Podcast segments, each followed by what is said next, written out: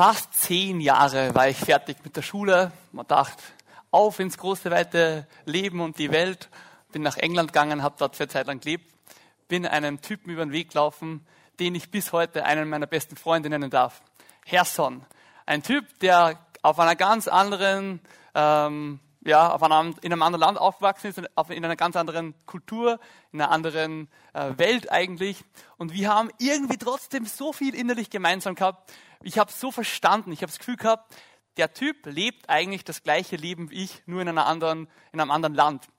Und sowas ganz Inneres, was uns eint, haben auch wir alle Christen, egal über was für Grenzen hinweg, geografisch, egal was für über Zeiten, in denen wir leben, über die Geschichte hinweg gibt es eine Sache, die uns alle eint und die so ganz tief uns verbindet. Und zwar ist es eine ganz reale und persönliche Erfahrung des rettenden Wirken Gottes. Und heute geht es in der Predigt um diesen Chor der Erretteten. Können wir den Titel sehen? Also es geht heute um diesen Chor der Erretteten. Es gibt ein Lied, es gibt einen Chor, es gibt eine, eine Grund, einen Grundinhalt von diesem Lied, es gibt viele verschiedene Stimmen. Du, ich, wir alle, wir singen gemeinsam dieses Lied, das schon vor uns begonnen hat und das wir mit einsteigen und mit dem wir gemeinsam mitsingen. Und das singt in aller Schönheit hinaus in die ganze Welt auf vielfältige Art und Weise, dass Jesus ein Retter ist, dass Jesus arbeitet, dass er nach wie vor wirkt und ähm, er in unserem Leben gewirkt hat. Und wir schauen uns heute am Psalm an, wo das ganz praktisch sichtbar wird. Und zwar, wir lesen heute im Psalm 107. Du kannst, wenn du die Bibel da hast, gerne aufschlagen und mitlesen. Wir werden fast den ganzen Psalm lesen. Was ist ein Psalm zu Beginn einmal? Wenn du vielleicht neu bist und du denkst, was ist das jetzt genau, Psalm? Du kannst das so vorstellen, wie wenn es einfach so eine Art Gedicht ist eine Art von Gedicht, die eine Einladung ist, Gott zu begegnen und auch einen Einblick gibt in eine ganz äh, spannende Erfahrung von mehreren Seiten beleuchtet. Es ist so wie ein Gebetsbuch von Menschen, ein Gebetsbuch, die äh, entfernt im Exil sind und sowas wie, man könnte vielleicht sagen, ein virtueller Tempel, wo man Gott begegnet in Wort Gottes, in diesen Worten, in diesen äh, Phrasen, in diesem Text, den wir heute lesen. Es sind Geschichten der praktischen Rettung Gottes. Es sind ähm, Geschichten von seinem allgemeinen Rettungsplan, von Gottes Rettungsplan mit seinem Volk, aber auch mit uns heute. Und es zeigt uns eines. Es zeigt uns den liebevollen Lenker, Gott selber, in seinem Wesen. Es zeigt uns, äh, wie er ist und die Ganzheit von seinem Arbeiten. Also, seid motiviert heute auf den einen Psalm. Psalm 107. Es gibt noch eine kleine letzte Nebenbemerkung. Es gibt 150 Psalmen. 50 davon sind circa ähm, 50 sind circa anonym, 70 circa sind von David und dann die restlichen von Asaf und den Söhnen Koras. Der heute ist von David. Also, alles vorweggeschickt. Gehen wir gemeinsam rein, lassen wir das Wort Gottes zu uns reden, lassen wir ihn jetzt ähm, zu uns sprechen, lassen uns ihm begegnen in diesem Psalm 107. Wir lesen gemeinsam aus Psalm 107 vor. Dankt dem Herrn, denn er ist gütig, denn seine Gnade währt ewiglich. So sollen sagen die Erlösten des Herrn, die er erlöst hat aus der Hand des Bedrängers und die er gesammelt hat aus den Ländern von Osten und von Westen, von Norden und vom Meer. Zwei ganz zentrale Gedanken, die ich da rausgreifen will. Das erste ist das Konzept von Gnade und das zweite ist dieser Aufruf, um den es da geht. Das erste das Konzept von Gnade, ihr seht es da, ich habe hingeschrieben Chesed. Äh, noch einmal eine Erinnerung, Hans hat schon öfter auch dazu was erwähnt. Chesed ist ein Konzept, das wir im Testament oft finden, wo es um ähm, die Gnade geht. Wo es um die Gnade geht, die wir äh, erfahren dürfen. Eine Art von Gnade, ähm, die so viel anders ist, so anders wie das, was wir als Menschen uns gegenseitig geben. Es geht da um beständige Liebe, es geht da um Güte, um Freundlichkeit, um Liebe, um liebende Freundlichkeit. Und wie es in Exodus, Exodus 34, 6 heißt, barmherzig, gnädig, geduldig und voller Chesed, Treue ist unser Gott. So ist er. Und er hat eine loyale Verpflichtung uns gegenüber, ähm, uns großzügig zu begegnen, uns großzügig gegenüber zu sein. Am Anfang von dem Psalm ist dieser Aufruf, dass wir Gott danken sollen. Und vielleicht bist du heute da und es gibt so Momente im Leben, da fällt uns das nicht so einfach dass wir jetzt einfach so auf Knopfdruck irgendwie das Gefühl von Dankbarkeit haben sollten. Und da ist eben genau der Schlüssel zum Anfang von dem Psalm, bevor wir in das Ganze reingehen. Wir sind aufgerufen zu danken aus einem ganz spezifischen Grund. Und zwar, weil Gott gnädig ist. Weil seine Gnade ewiglich ist. Weil er loyal ist. Weil er verbindlich loyal ist. Weil er uns großzügig immer wieder seine Gnade zeigt. Und sich zeigt als der Retter, der uns da begegnet, wo wir stehen.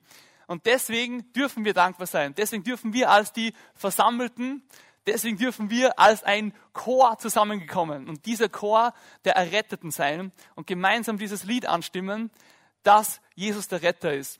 Dass er der ist, ähm, dem aller Dank gehört, für das wie er wirkt und für das wie er ist. Das ist so die Einleitung in den Psalm, in diesen gewaltigen Psalm heute. Wir dürfen als Kollektiv, als die Erretteten zu Gott kommen und ihm danken und als Kollektiv, als die Versammelten uns daran erinnern, wer Gott wirklich ist, wer Jesus wirklich ist. Jetzt wird es richtig spannend. Der Psalm verwendet dann, wenn wir weitergehen, vier Bilder. Vier richtig starke Bilder und Situationen, die uns einen Einblick in das geben, wie Gott in der Geschichte gearbeitet hat, die uns einen Einblick geben, wie Gott aber auch unter Menschen wirkt, wie er selber ist und wie er Leuten begegnet, da wo sie stehen. Deswegen würde ich sagen, wir starten direkt in den ersten Text rein, und schauen uns das erste Bild an. Und zwar der erste Text, also Psalm 107, 4 bis 9. Da heißt sie irrten umher in der Wüste, auf ödem Weg. Sie fanden keine Stadt, in der sie wohnen konnten. Hungrig und durstig waren sie, ihre Seele verschmachtete in ihnen. Da schrien sie zum Herrn in ihrer Not und er errettete sie aus ihren Ängsten und führte sie auf den rechten Weg dass sie zu einer Stadt gelangten, in der sie wohnen konnten. Sie sollen dem Herrn danken für seine Gnade und für seine Wunder an den Menschenkindern. Denn er hat die durstige Seele getränkt und die hungrige Seele mit Gutem erfüllt. Also was wir da, was ich auch markiert habe, lasst euch nicht zu sehr ablenken davon, das sind nur Anregungen, wenn ihr da in einer anderen Farbe was stehen habt, was ich da markiert habe. In der Wüste, inmitten von der Wüste, sind Leute hoffnungslos, orientierungslos. Sie suchen nach einer Bleibe, sie suchen nach einer Stadt, wo sie bleiben können. Sie sind hungrig, sie sind durstig, ihre Seele verschmachtet im Inneren, im Innersten. Und genauso, ähm, aus dem raus habe ich dann auch den Titel gewählt. Und zwar, der Titel für den ersten Punkt ist, ein Zuhause für die Suchenden. Also Gott, dieses, dieses Lied, dieser Chor, der wir anstimmen als Erretteten, hat ein Thema am Anfang einmal. Und zwar, es geht um ein Zuhause für die Suchenden. Menschen, die auf der Suche sind, Menschen, die orientierungslos sind, Menschen, die im Innersten äh, nicht sich irgendwo angekommen zu Hause fühlen oder erfüllt fühlen, genau da rein spricht der Psalm. Vielleicht ähm, jetzt ganz kurz, es kann abstrakt was bedeuten, es kann ganz praktisch was bedeuten. Also jetzt ganz abstrakt bedeutet ist es vielleicht, du hast eine innere Sehnsucht nach mehr im Leben. Du bist heute da und hast das Gefühl, du hast eine Sehnsucht nach mehr. Du bist noch nicht angekommen. Irgendwie macht das alles nicht ganz Sinn. Und du hast vielleicht auch schon Gedanken über Gott gemacht, aber kennst ihn nicht persönlich. Dann ist der Text heute ganz speziell für dich. Du hast eine Sehnsucht nach mehr und einen Wunsch, irgendwo anzukommen. Es kann aber auch ganz praktisch heißen, Vielleicht bist du gerade neu in die Stadt gezogen. Vielleicht bist du gerade ähm, auf der Suche nach Anschluss. Du bist auf der Suche nach Gemeinschaft. Vielleicht bist du gerade in einer Situation, wo du dich einsam fühlst. Auch in die Situation spricht der Psalm rein. Dort, wo wir orientierungslos sind, dort, wo wir heimatlos sind, dort, wo wir ohne irgendwie äh, zu Hause sind, spricht der Text hinein. Wie arbeitet Gott? Wie gibt er ein Zuhause für die Suchenden inmitten von der Wüste.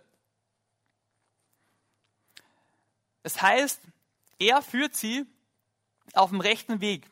Sie schreien in der Not, in der Situation, das ist auch die Einladung an dich heute, in der Situation, wo du bist, zu Gott zu kommen, in deiner Not dich an ihn zu wenden und zu sehen, dass er hört, zu sehen, dass er aus Ängsten rausrettet und zu sehen, dass er anfängt zu führen und leiten und dass er in eine Stadt führt, in eine Stadt, wo du zu Hause sein kannst, in einer Stadt, wo du ankommst, in einer Stadt, wo du merkst, ähm, das ist das, wo Gott mich hinführt, das ist das, wo Gott anfängt, mich innerlich auf eine tiefe Art und Weise zu erfüllen.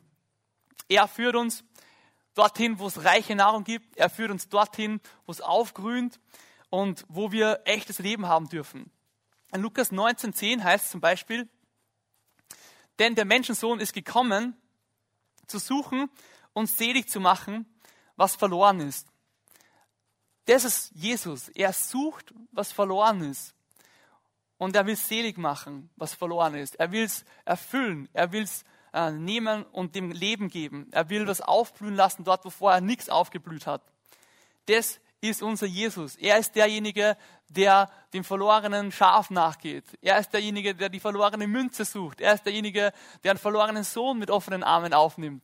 All das ist unser Jesus. All das dürfen wir heute ähm, erinnern und einfach dran festhalten und sehen, das ist das, wie unser Gott ist, das ist das, wie Jesus ist. In meinem Leben, circa vor dann auch zehn Jahre, wie ich nach Graz gekommen bin, war ich an einem Punkt, wenn man wo neu ist, wo man auch einmal orientierungslos ist. Ich habe hin und wieder mal da in der FCG vorbeigeschaut, war mir noch nicht so sicher, in was für Gemeinde ich gehe. Ich war auf der Suche nach, nach Leuten, die ich irgendwie kennenlernen kann. Und ich kann mich an eine Situation ganz, ganz gut erinnern. Und zwar, ich habe irgendwie diese innere Sehnsucht gehabt nach einem Zuhause. Und ich bin am Schlossberg gegangen und war alleine im Schlossberg und habe so gesagt, Jesus, warum bin ich jetzt eigentlich da? Für was bin ich jetzt eigentlich da? Und dann habe ich gemerkt, wie genau Jesus das macht. Er ist derjenige, der uns führen anfängt auf den richtigen Weg, der uns in einer Stadt dann ein Zuhause schenkt. Und ich habe damals ähm, das voll empfunden, dass Gott mir diesen Bibeltext schenkt aus 1. Petrus 5, Vers 10. Der spricht vielleicht auch heute zu dir. Und da heißt, der Gott aber, der euch seine Gnade auf jede erdenkliche Weise erfahren lässt und euch durch Jesus Christus dazu berufen hat, an seiner ewigen Herrlichkeit teilzuhaben. Auch wenn ihr jetzt für eine kurze Zeit leiden müsst, dieser Gott wird euch mit allem versehen, was ihr nötig habt. Er wird euch im Glauben stärken, er wird euch Kraft verleihen und eure Füße auf festen Boden stellen. Dieser Gott kennt dich. Dieser Gott, wenn du auf der Suche bist, er kennt dich und er führt dich und er nimmt dich an der Hand und führt dich dorthin, wo er dich stärkt. Er führt dich dorthin, wo du mit deinen Füßen auf einem festen Boden stehst und wo du wirklich ankommen kannst. Das ist so ein krasses Privileg, ähm, sich von Gott geführt zu wissen. Zu Hause für die Suchenden in der Wüste. Statt irgendwie selbstzufrieden herumzulaufen, echt hungrig zu sein, dieses Zuhause zu finden, dieser Sehnsucht nachzugeben und von Gott in der Stadt geführt zu werden. Das ist das Erste, was ich so spannend finde, das erste Bild in diesem Psalm, das äh, richtig, richtig cool ist, in diesem Chor der Erretteten. Lasst uns zum zweiten weitergehen. Und ich lese wieder vor aus Psalm 107, 10 bis 16. Die in Finsternis und Todesschatten saßen, gebunden in Elend und Eisen, weil sie, weil sie den Worten Gottes widerstrebt und den Rat des Höchsten verachtet hatten, sodass er ihr Herz durch Unglück beugte Sie strauchelten und niemand half ihnen. Da schrien sie zum Herrn in ihrer Not und er rettete sie aus ihren Ängsten. Er führte sie heraus aus Finsternis und Todesschatten und zerriss ihre Fesseln. Sie sollen dem Herrn danken für seine Gnade und für seine Wunder an den Menschenkindern. Denn er hat eherne Türen zerbrochen und eiserne Riegel zerschlagen. Zweiter Punkt heute ist Befreiung für Gefangene. Befreiung für Gefangene. In dem Text sehen wir, sind Leute, die sitzen im Kerker, das sind Leute, die sitzen äh, gebunden, unten im Dreck drinnen. Eigentlich haben sie rebelliert gegen Gott und aus dieser Rebellion raus kommen sie in diese Ruinen von diesem Kerker, wo sie herumsitzen, finster, in eisernen Ketten, ohne Hoffnung, dass sie jemals die Sonne wieder sehen und ähm, eigentlich gegen Gottes Weisungen sich aufgelehnt haben, äh, landen sie dort drinnen auf der Suche nach Freiheit, immer in noch mehr Abhängigkeit. Was kann das in deinem Leben zum Beispiel sein? Was kann das praktisch in deinem Leben bedeuten? Das kann sein, dass einfach in deinem Leben eine unendliche Dunkelheit ist. Vielleicht ist die mental, vielleicht ist die aber auch, dass du Bindungen hast, dass du Abhängigkeiten eingegangen bist zu etwas, das dich eigentlich nicht frei macht, sondern wirklich bindet und festhaltet. Dass das was ist, was dich ähm, eigentlich voll in destruktives Verhalten reinführt, dass das was ist, wo du gefangen wirst von dir selber, was ist, wo du gefangen wirst von Sünde ähm, und eigentlich geknechtet bist. Wie wirkt Gott in diesem Abschnitt? Was ist Gottes Rettung in dieser Situation? Es heißt, In einer anderen Übersetzung eigentlich indirekt, Gott zerbricht gewinnend unseren Trotz.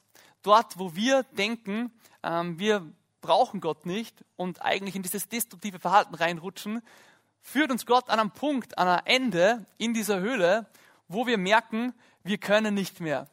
Wir müssen da raus. Und er zerbricht eben gewinnen unseren Trotz und rettet uns in seiner Gnade heraus. Jesus sagt in Lukas 4, 18, der Geist des Herrn ruht auf mir, denn der Herr hat mich gesalbt. Er hat mich gesandt mit dem Auftrag, den Armen gute Botschaft zu bringen, den Gefangenen zu verkünden, dass sie frei sein sollen und den Blinden, dass sie sehen werden, den Unterdrückten die Freiheit zu bringen.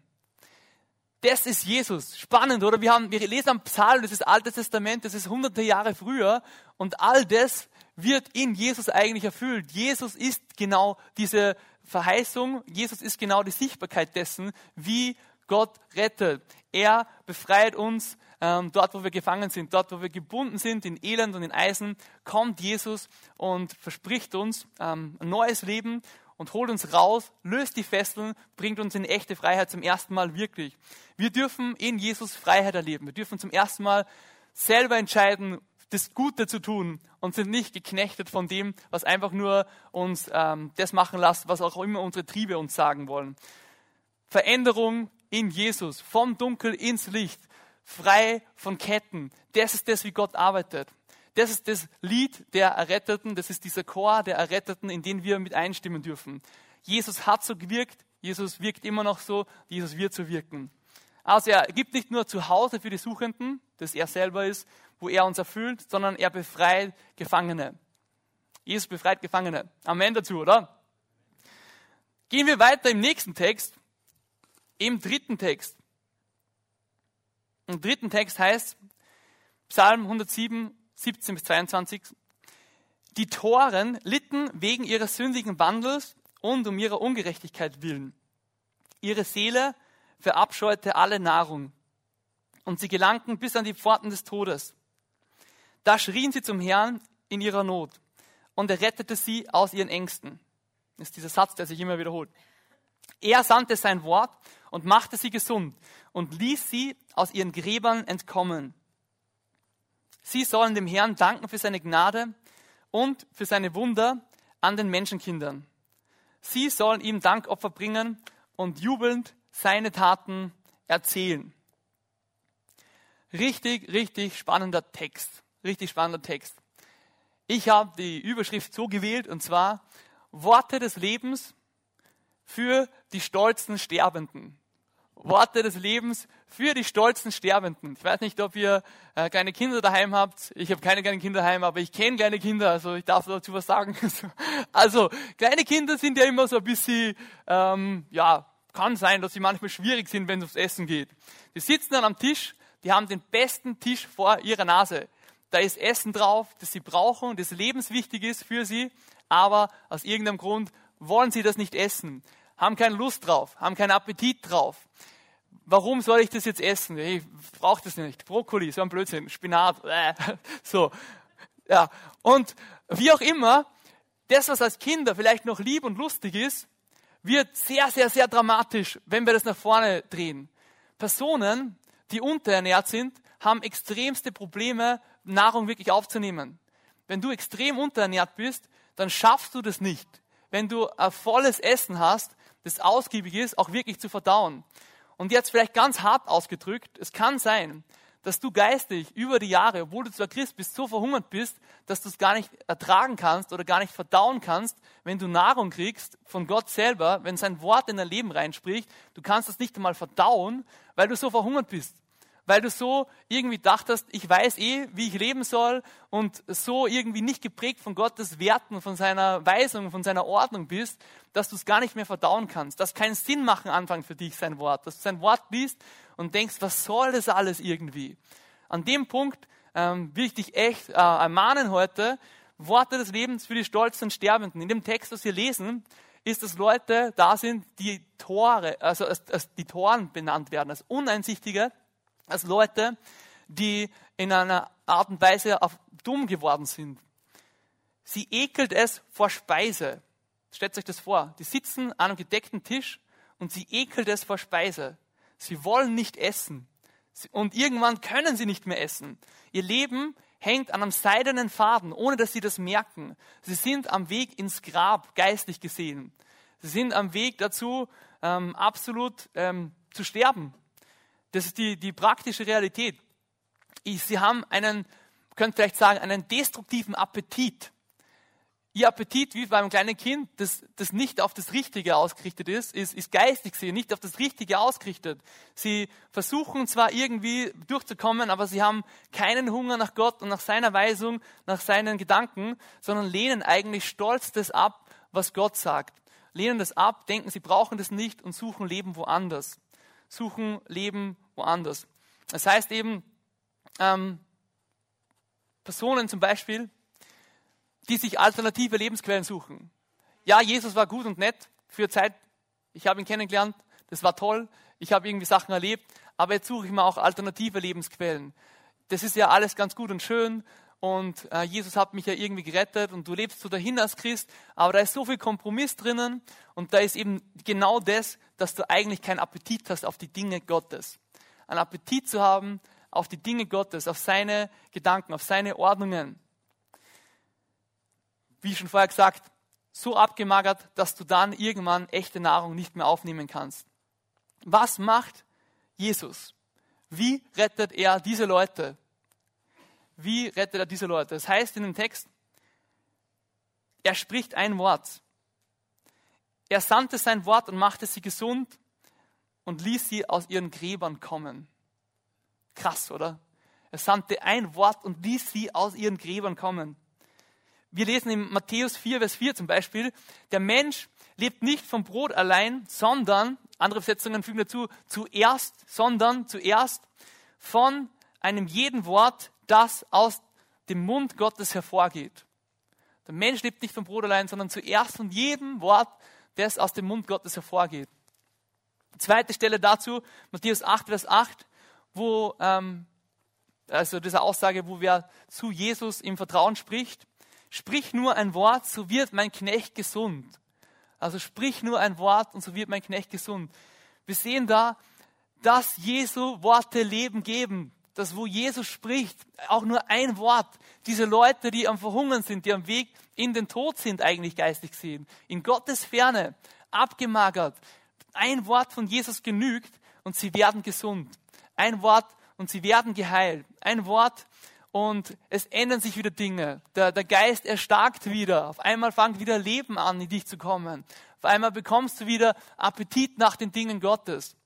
Also Worte des Lebens für die stolzen Sterbenden. Das ist unser Jesus, das ist unser Gott. Das ist so unendlich gnädig und liebevoll. Er macht es aus reiner Gnade, dass er Leute, die am Weg ins Grab sind, zu ihnen spricht und ihnen neue Leben gibt. Was ist das für ein Jesus? Was ist das für ein Gott, dem wir dienen, der äh, so arbeitet, wie in diesem Psalm wir da lesen können? Also, er gibt nicht nur zu Hause einen Suchenden. Er befreit nicht nur Gefangene und bricht Ketten. Er gibt nicht nur Worte des Lebens für die stolzen Sterbenden, sondern er macht auch noch etwas. Und damit kommen wir zum letzten Abschnitt in diesem Psalm heute. Der Psalm 107, 23 bis 32. die in Schiffen sich aufs Meer begaben und Handel trieben auf großen Wassern, sie sahen die Werke des Herrn und seine Wunder auf hoher See. Spannend übrigens, das fängt positiv an. Das sind Leute, die erleben Gottes Größe da. Er sprach und erregte einen Sturmwind, der die Wellen in die Höhe warf. Sie fuhren empor zum Himmel und hinab zur Tiefe und ihre Seele verging vor Angst. Sie taumelten und schwankten wie ein Trunkener und alle ihre Weisheit war dahin.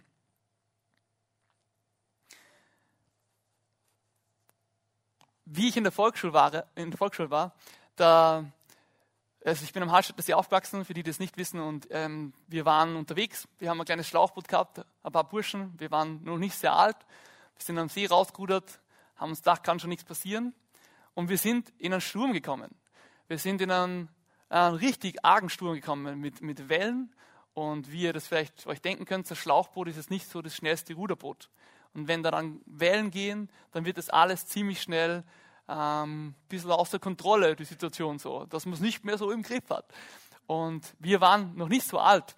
Und es hat angefangen, dass Leute Panik kriegen. Also ich kann das ähm, ein bisschen nachvollziehen. Ähm, ich habe in Gesichter geschaut von meinen Freunden, die in Panik zum Schreien angefangen haben und dachten haben, wir kommen da nicht mehr weg. Wir waren mitten am See draußen und alles, was ich irgendwie gewusst habe, war in meinem kleinen kindlichen, wie auch immer, Glauben zu beten, dass Gott uns irgendwie hilft. Und ich habe angefangen zu rudern in eine Richtung. Wir haben gemeinsam begonnen zu rudern in eine Richtung und haben einfach gerudert und versucht, irgendwie rauszukommen. Wir haben es irgendwie ans Ufer geschafft. Ähm, beim, beim Rausgehen haben wir das Boot zerfetzt. Das war dann kaputt nachher, aber wir sind rausgekommen es gibt Situationen in unserem Leben, da geraten Dinge außer Kontrolle. Es gibt Situationen, wo wir vielleicht wie diese Leute, die auf das Meer rausfahren und Gottes Größte schon erlebt haben und es nicht irgendwelche Leute, vielleicht sind die ganz in Gottes Ferne sind, auf einmal in die Stürme des Lebens hineinfahren und vielleicht gerade noch vorher Gottes Werke gesehen haben, aber auf einmal geraten die Dinge außer Kontrolle und wir sind vielleicht in der gleichen Situation, dass wir so, wie es da heißt, wie Trunkene sind, dass wir nur mehr schemenhaft wahrnehmen und dass wir mit unserer Weisheit am Ende sind. Das heißt da, dass sie mit ihrer Weisheit am Ende waren. Kennt das irgendjemand im, im Raum? Müsst nicht aufzeigen, aber also ähm, am Ende zu sein, vielleicht vorher noch positiv was erlebt zu haben, aber auf einmal an dem Punkt zu sein, wo die Weisheit am Ende ist. Wir sehen auch, wir werden dann später noch sehen, dass in dieser Personengruppe vermutlich auch um Leute geht, die verglichen zu den anderen mehr Verantwortung gehabt haben. Es kann auch sein, dass das speziell da ähm, auch in das reinspricht. Das Beispiel, vielleicht bist du jemand, der heute da ist und du hast Verantwortung über andere Menschen. Du hast Verantwortung über vielleicht ähm, Kinder, weil du ähm, Mama, Papa bist. Du hast vielleicht Verantwortung in deiner Arbeit. Du hast Verantwortung ähm, ja, verschiedener Natur. Und all die Situationen äh, können einmal in einen Sturm geraten. In einen Sturm, der außer Kontrolle ist. Wo du auf einmal nicht mehr mit deiner Weisheit weiterkommst. Wo du auf einmal ähm, nicht mehr du derjenige bist, der das irgendwie im Griff haben kann. Was macht Jesus? Wir lesen dann weiter. Vers 28, da schrien sie zum Herrn in ihrer Not und er führte sie heraus aus ihren Ängsten. Das ist jetzt schon zum vierten Mal vorkommen in dieser Versen. Dann heißt, er stillte den Sturm, dass er schwieg und die Wellen sich beruhigten. Und jene freuten sich, dass sie sich legten und er führte sie in den ersehnten Hafen. Sie sollen dem Herrn danken für seine Gnade und für seine Wunder an den Menschenkindern. Sie sollen ihn erheben in der Versammlung des Volkes und ihn rühmen im Rat der Ältesten. Also auch aus dem Grund würde ich auch dazu sagen, wahrscheinlich handelt es sich da um Leute, die ein bisschen mehr Verantwortung haben. Im Rat der Ältesten, auch Leute, die in der Versammlung des Volkes dann das erzählen sollen, wie Gott arbeitet. Und zwar, wie arbeitet Gott? Jesus, ähm, Gott erlöst diesen Sturm auf. Gott kommt hinein und es wird den Leuten wieder leicht ums Herz. Er lasst sie in den lang ersehnten Hafen ankommen. Was für ein geniales Bild auch, oder? Für unser Leben, egal durch was für Stürme, die Verheißung Gott, lasst uns in den lang ersehnten Hafen ankommen. Hafen ultimativ wahrscheinlich das Bild für die Ewigkeit, wo wir bei Gott selber ankommen werden, wo wir bei ihm sind, in seiner Nähe, ähm, Auge zu Auge, ähm, Angesicht zu Angesicht. Jesus rettet aus Stürmen heraus. Er löst Stürme auf und lasst uns da rauskommen. Jetzt, falls es noch nicht klar war, wir lesen da einen Text im Alten Testament. Einen Text im Alten Testament. Und in jeder von diesen Situationen ist so offensichtlich, dass es alles darauf rausläuft, dass es darum geht, dass Jesus der ist, dem die Ehre gehört und Jesus der ist, der rettet. Er, er führt in jeder einzelnen von den Situationen an einen Punkt, wo uns klar sein soll, mit seinem Dasein auf dieser Erde, ähm, spricht er das so explizit, diesen ganzen Frame ähm, an und löst ihn eigentlich auf. Wenn wir zum Beispiel Markus 4, 37 bis 19 lesen, genau die gleiche Situation. Jetzt ist Jesus wirklich da. Nicht nur ein poetischer Text, sondern ein realer Text. Plötzlich brach ein heftiger Sturm los. Die Wellen schlugen ins Boot und es begann sich mit Wasser zu füllen. Jesus aber schlief im hinteren Teil des Bootes auf einem Kissen. Die Jünger weckten ihn und schrien, Meister, macht es dir nichts aus, dass wir umkommen? Jesus stand auf, wies den Wind in seine Schranken und befahl dem See, schweig, sei still. Da legte sich der Wind und es trat eine große Stille ein. Jesus schenkt Frieden mitten im Sturm für die Bedrängten. Und das ist der vierte Punkt eben. Er schenkt Frieden für die Bedrängten. Er ist derjenige, der uns wirklichen Frieden schenkt, egal was in unserem Leben abgeht, egal was los ist, egal in was für einen Sturm du reinkommen bist, egal wo du jetzt gerade bist. Er schenkt Frieden für die Bedrängten. All das sind Dinge, an die sich das Volk Israel, an die sich das, an das der Psalm adressiert ist, erinnern sollen. Alles sind Dinge, an, das wir, an die wir uns heute erinnern sollen, an die du persönlich dich erinnern sollst, wie Jesus arbeitet. Ähm, ich war vor ein paar Jahren mal ähm, mit ein paar Freunden raften auf der Enns und wir haben halt so Einschulung gekriegt, wie das so läuft und was man so machen sollte, wie das so, ja, wie man sich verhalten in ein paar Situationen. Und ihr kennt das vielleicht, da gibt es so einen ganz speziellen Strudel, so äh, eine Walze, wo, wenn das Wasser sehr schnell ist, das Wasser dann eigentlich nach unten drückt und das so viel Luft hat, dass man da schwer wieder rauskommt.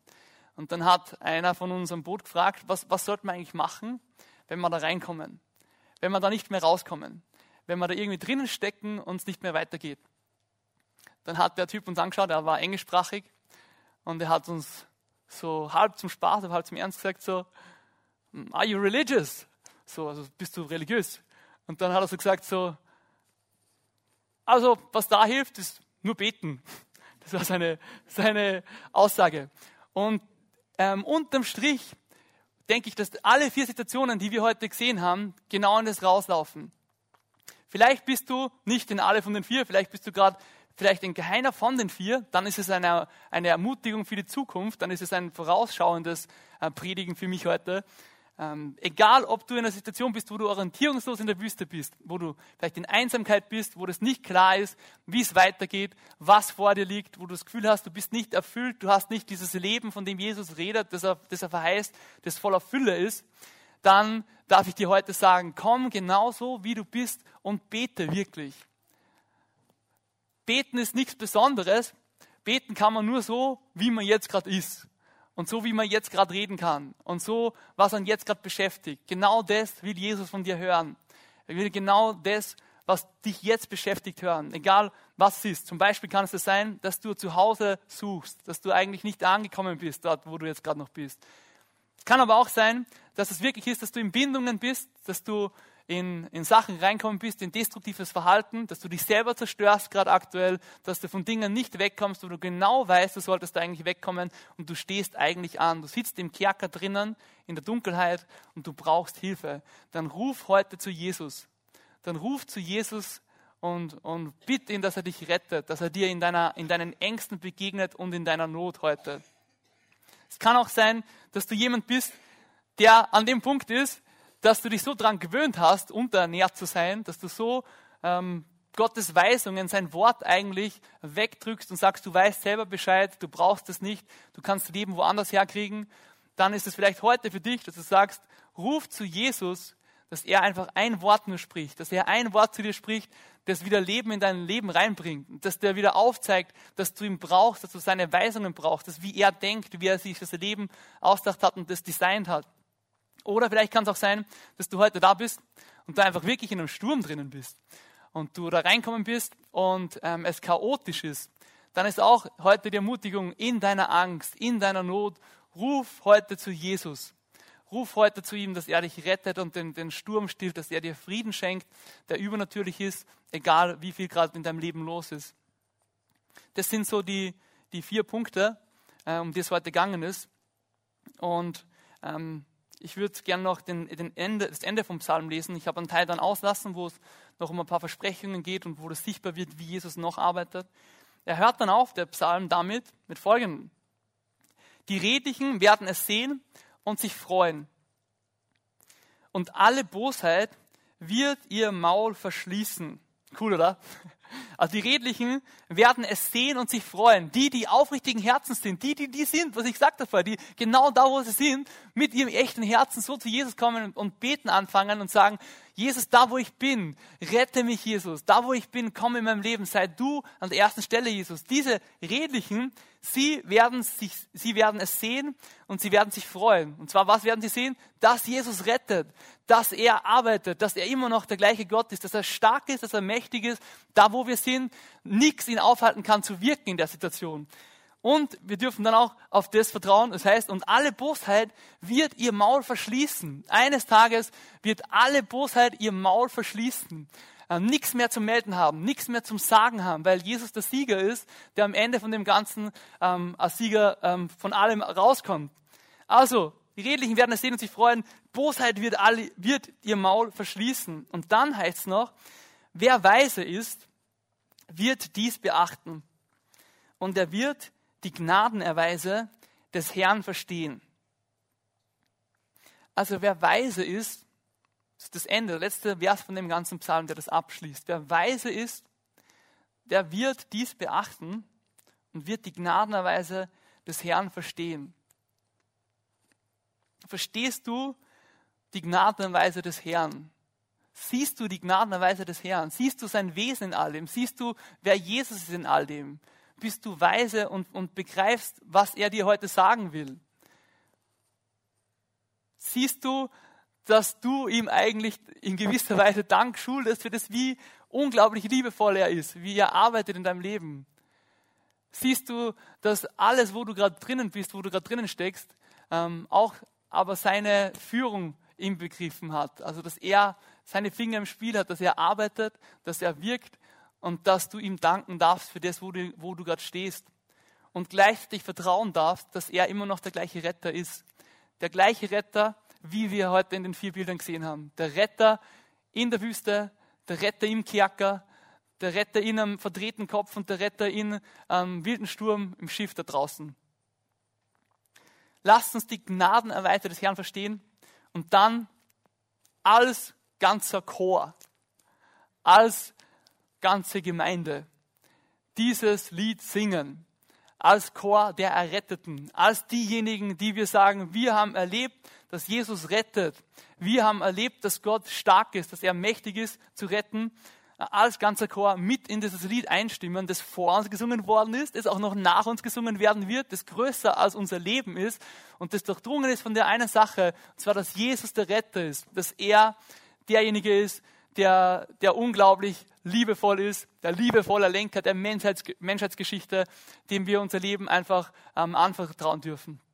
Und ich würde gern an das Lobpreisteam rausbitten und wir nehmen uns noch Zeit zum Beten zum Ende und genau das zu machen, was wir heute gesagt haben da. Viermal in dem Bibeltext kommt es vor. Da schrien sie zum Herrn in ihrer Not und er führte sie heraus aus ihren Ängsten. Erster Punkt, der wichtig ist, dass man das überhaupt machen kann, dass ein Bewusstsein wird, dass man vor Gott arm ist, dass wir vor Gott Not haben, dass wir ihn brauchen. Wenn du denkst, du hast alles drauf, du brauchst Jesus nicht, alles gut, kein Problem in deinem Leben, dann äh, will ich dich auch einladen, dass du wirklich Gott bittest, dass er die Dinge aufzeigt, wo du, wo du wirklich ihn brauchst. Und wenn es dir bewusst ist, dann lade ich dich ein, jetzt auch aufzustehen. Ähm, ich lade euch alle ein, mit aufzustehen und äh, dass wir gemeinsam beten, dass wir Gott einladen, und äh, ich lade dich persönlich ein, dass du wirklich deine Stimme auch zu ihm erhebst und dass du betest, dass du zu ihm rufst, da wo du bist, mit den Worten, die du jetzt hast und ihn um Rettung bittest, da wo du bist. Dass er dir da begegnet, wo du jetzt gerade bist. Jesus, danke. Danke für diesen Psalm. Danke für diesen Psalm, aus dem wir lernen dürfen, wie du bist. Danke, dass wir deine Größe sehen dürfen, Jesus. Danke, dass wir sehen, was für ein Retter du bist. Danke, dass wir sehen dürfen, was dein Wesen ist, Gott, durch den Psalm auch. Danke, dass du uns echt genau da, wo wir, wo wir sind, siehst und kennst, dass du ähm, echt Leute, die verloren sind in der Wüste, so wie es Volk Israel war, vielleicht wie wir auch manchmal sind, dass du uns äh, wirklich ein Zuhause gibst, dass du uns Richtung gibst, dass du uns versorgst dort, wo wir sind, Jesus und echt aus Einsamkeit rausholst und wirklich reinführst in ein Leben in Fülle, in Gemeinschaft, äh, an einem Ort, der zu Hause ist, wo wir wohnen dürfen, Jesus. Danke, Jesus, du auch dort, wo wir in, in Bindungen sind, dort, wo wir in einem, einem Gefängnis sitzen, dass wir dort vertrauen dürfen, dass du mächtig bist. Wir rufen mächtig zu dir, dass du uns als Gemeinde, dort, wo wir Bindungen eingegangen sind, ähm, einzelne Personen von uns, dass du uns befreist, Jesus, dass du durch die Macht deiner Stärke wirklich zeigst, wer, wer der Boss ist, dass du alle Finsternis vertreibst, Jesus, dass du als Sieger hervorgehst, Jesus, dass du Leute wirklich freisetzt und zeigst, was es heißt, in dir wirklich frei zu sein, keine, keine Last mehr zu tragen, keine, keine Schuld mehr zu haben, äh, nicht irgendwo drinnen zu hängen, sondern wirklich frei, offene Hände zu haben, von dir verwendet zu werden, Jesus. Jesus, wir beten, dass dort, wo wir in Situationen drinnen sind, wo wir denken, wir wissen es besser, wo wir dein Wort nicht als den höchsten Maßstab nehmen, Jesus, wo wir ähm, irgendwie Dinge verdrehen anfangen, wo, wo nicht dein Design für das Leben und deine Worte das sind, nachdem wir leben, sondern wir uns da von dem abgewandt haben, Jesus. Dass du uns als Gemeinde äh, weltweit, dass du uns da vergibst, Jesus, und dass du mit deinem Wort reinsprichst, Jesus. Dort, wo wir, wo Leute am Weg in, ins Grab sind, sprich, Jesus, und schenk neue Leben, Jesus begegne uns dort, wo Leute ähm, schon lange nichts mehr von dir gehört haben, Jesus. Rede du zu Leuten, die das Gefühl haben, dass du nicht redest, Jesus. Sprich da rein in die Situation, wo sie sind. Zeig ihnen, dass du da bist, Jesus, dass du wirklich real bist und rettest. Und Jesus, dort, wo wir in Stürme des Lebens reinkommen, die früher oder später immer kommen werden, Jesus. Wir beten, dass inmitten von Stürmen wir einen unglaublichen Frieden haben dürfen von dir, der alles Verstehen übersteigt, ähm, der echt uns innerlich wirklich ankert, der uns Sicherheit gibt, Jesus. Du bist dieser Friede. Du bist derjenige, der im Boot im Sturm geschlafen hat, Jesus. Du bist der, der da drüber steht. Danke, dass wir ähm, dich kennen dürfen, dass du uns dort, wo wir sind und dich echt einladen in unser Leben, genau das auch schenken willst. An Frieden, der alles andere übersteigt, Jesus. Danke, dass wir dann echt vor, vor anderen Leuten anfangen dürfen und zu sagen, ich habe Gott erlebt, persönlich, real, so und so und so arbeitet und wirkt er. Ich kann es weitererzählen vor der Versammlung, ich kann es weitererzählen vor, vor denen, die Lebenserfahrung haben, vor, vor den Ältesten, ich kann es weitererzählen vor, vor der ganzen Welt, ähm, weil ich es erlebt habe, wie du wirkst, Jesus, weil ich es erlebt habe, wie du rettest, Jesus.